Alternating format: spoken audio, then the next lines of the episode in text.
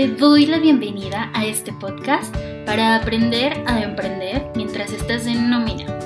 Yo soy Carla Mendoza, una fiel creyente de que si no te dedicas a algo que te apasiona, estás desperdiciando tu única vida. Por eso, aquí te compartiré experiencias, consejos y muchos tips útiles para que pases de vivir por una quincena a vivir emprendiendo. Entonces, empecemos. Hola, bienvenido a este primer episodio del podcast oficialmente, en donde vamos a hablar de la procrastinación. Procrastinar es em, aplazar, postergar, dejar para después cosas que sabemos que tenemos que hacer. Y esto créeme que no se trata de que seamos flojos, poco productivos, ni nada. O sea, sí es cierto que la procrastinación es enemiga de la productividad, pero esto va mucho más allá. Es algo normal, nos sucede a todos los seres humanos porque es una reacción natural de nuestro cerebro. Cuando se da cuenta de que estamos por iniciar una actividad que sentimos que es em, complicada, que nos va a costar mucho trabajo hacer, que es algo aburrido, poco motivante, que nos da miedo, eh, que sentimos que no vamos a ser perfecto, es ahí cuando el cerebro entra eh, como en modo autosaboteo, intentando que evitemos llevar a cabo esa actividad a toda costa. Porque claro, el cerebro está mucho más cómodo en situaciones menos arriesgadas. Y te voy a contar que yo lo viví súper marcado cuando era empleada y estaba justo en el proceso de empezar a ordenar mis, eh, mis finanzas personales para emprender. Cada día que intentaba hacerlo y armar mi Excel y plasmar ahí como que el dinero que yo necesitaba ahorrar, este, los gastos de hormiga que necesitaba recortar y cosas así, eh, mi cerebro, o sea, había una vocecita que me decía, no, no lo hagas, porque esta es la laptop del trabajo. No puedes trabajar aquí cosas personales. Y es que en ese momento solo tenía una laptop y era la que me habían dado en el trabajo. Así que sin mentirte, pasé como casi tres meses posponiendo aterrizar mi presupuesto porque mi excusa era no lo puedes hacer porque no tienes lap personal. Ya olvídalo. Y o sea, y esa excusa, porque yo tenía el dinero. Tenía el dinero así para comprar la laptop cash y no lo hacía. Y me costó un trabajo ir en contra de mi propia mente, en serio. Hasta que un día, sin pensarlo mucho, o sea, entré a googlearla, vi la laptop que quería en internet, pasé la tarjeta y la compré en línea y listo, ya, no lo pensé dos veces. Y así, cuando me llegó eh, la laptop, o sea, fue como decirme a mí misma, dale, siguiente excusa, la laptop ya está. Y claro, después de eso vinieron muchas excusas más, pero poco a poco fui sorteando cada una de ellas. Y es que el problema de dejarnos llevar por esta reacción natural del cerebro es que terminaremos sin hacer lo que debemos hacer para avanzar y alcanzar nuestros objetivos.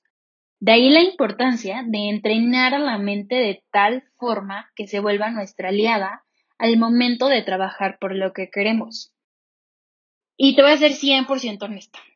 En definitiva, sí soy mucho más feliz siendo emprendedora que siendo Godín. O sea, estoy convencida de que ha sido una de las mejores decisiones de mi vida en serio. Y sin embargo, eso no quita que igual emprendiendo hay actividades que la verdad no me encantan. O sea, y que la verdad voy posponiendo y posponiendo, o sea, hasta que casi se me queman. Por ejemplo, o sea, todo lo que tiene que ver como con tareas administrativas, eh, con pedir facturas, eh, con presentar declaraciones, o sea, yo no soy fan de eso para nada, pero igual lo tengo que hacer, porque igual es parte eh, como de mi trabajo de mis actividades y porque son parte de los resultados que voy a tener. Pero, o sea, te juro que me cuestan muchísimo. Y por eso es que decidí empezar con este tema, porque em, no quiero que pierdas de vista esto. O sea, si hoy estás posponiendo hacer lo que tienes que hacer, ¿no crees que eso se te va a quitar cuando emprendas? No se te va a quitar esa costumbre cuando te dediques a algo que te apasiona, ni cuando ganes más dinero, ni cuando dejes de ser godín. No se te quitará mientras no te tomes el tiempo de entrenar tu mente para quitarte ese mal hábito. Así que, hasta este punto, seguramente ya tienes algo en mente, alguna cosa que has ido, eh, o sea, postergando, dejando para después y que sabes que si lo hicieras podrías avanzar al siguiente paso. Por ejemplo, aterrizar tu proyecto de negocio. ¿Qué necesitas para avanzar en eso? ¿Por qué no lo has hecho? ¿Es miedo? ¿Te parece que va a estar muy difícil? ¿Que va a estar complicado? ¿O te parece aburrido? ¿O te parece em, sin importancia tal vez? Sea cual sea la razón de por qué lo has ido postergando, aquí te voy a dar seis tips básicos para ganarle a tu mente en esos momentos de procrastinación. Así que, siéntate, escúchame con atención y toma nota, ¿ok? El primer tip es que definas muy bien tus prioridades. Porque puede que eso que estés postergando en serio no sea una actividad necesaria. Así que, o sea, yo te diría, analízalo bien. Y si en serio te das cuenta de que no es algo que necesitas hacer, ya, y deséchalo. O sea, no tiene caso que lo mantengas en tu lista de pendientes, ni en tu agenda, ni en tu mente, porque es algo que solamente te está robando energía mental que bien podrías estar usando en otras cosas. Así que, o sea, punto número uno, identifica muy bien si es o no prioridad. Y si no, mira, ni le dediques más tiempo. El segundo tip es empezar a reconocer de dónde surge esa procrastinación. Puede ser miedo, eh, aburrimiento, exceso de confianza, puede ser que estás buscando la perfección, lo que sea. O sea, sé honesto u honesta contigo y reconoce esa emoción. O sea, es más, vívela. Date el permiso de sentir ese miedo o la sensación que sea se vale. Todos sentimos emociones paralizantes. El secreto está en reconocerlas, vivirlas y aceptarlas a tal grado que puedas seguir avanzando aún con todo. Porque la verdad es que difícilmente van a desaparecer. Así que no te va a quedar más que aprender a controlarlas y seguir avanzando con todo y eso. Y aquí voy a agregar un paréntesis rapidísimo. Y es que si de pronto reconoces que estás postergando cosas por buscar la perfección, ups. O sea, no vas a alcanzar nunca la perfección. Y, y detrás de esa búsqueda de perfección hay algo más. Y muy probablemente es miedo. Así que si estás buscando tenerlo todo listo o todo perfecto, por ejemplo, para emprender, mucho ojo, ponte a analizar muy bien qué hay detrás de esa búsqueda de la perfección, porque, o sea, la perfección es imposible y esa es otra forma de autosabotaje.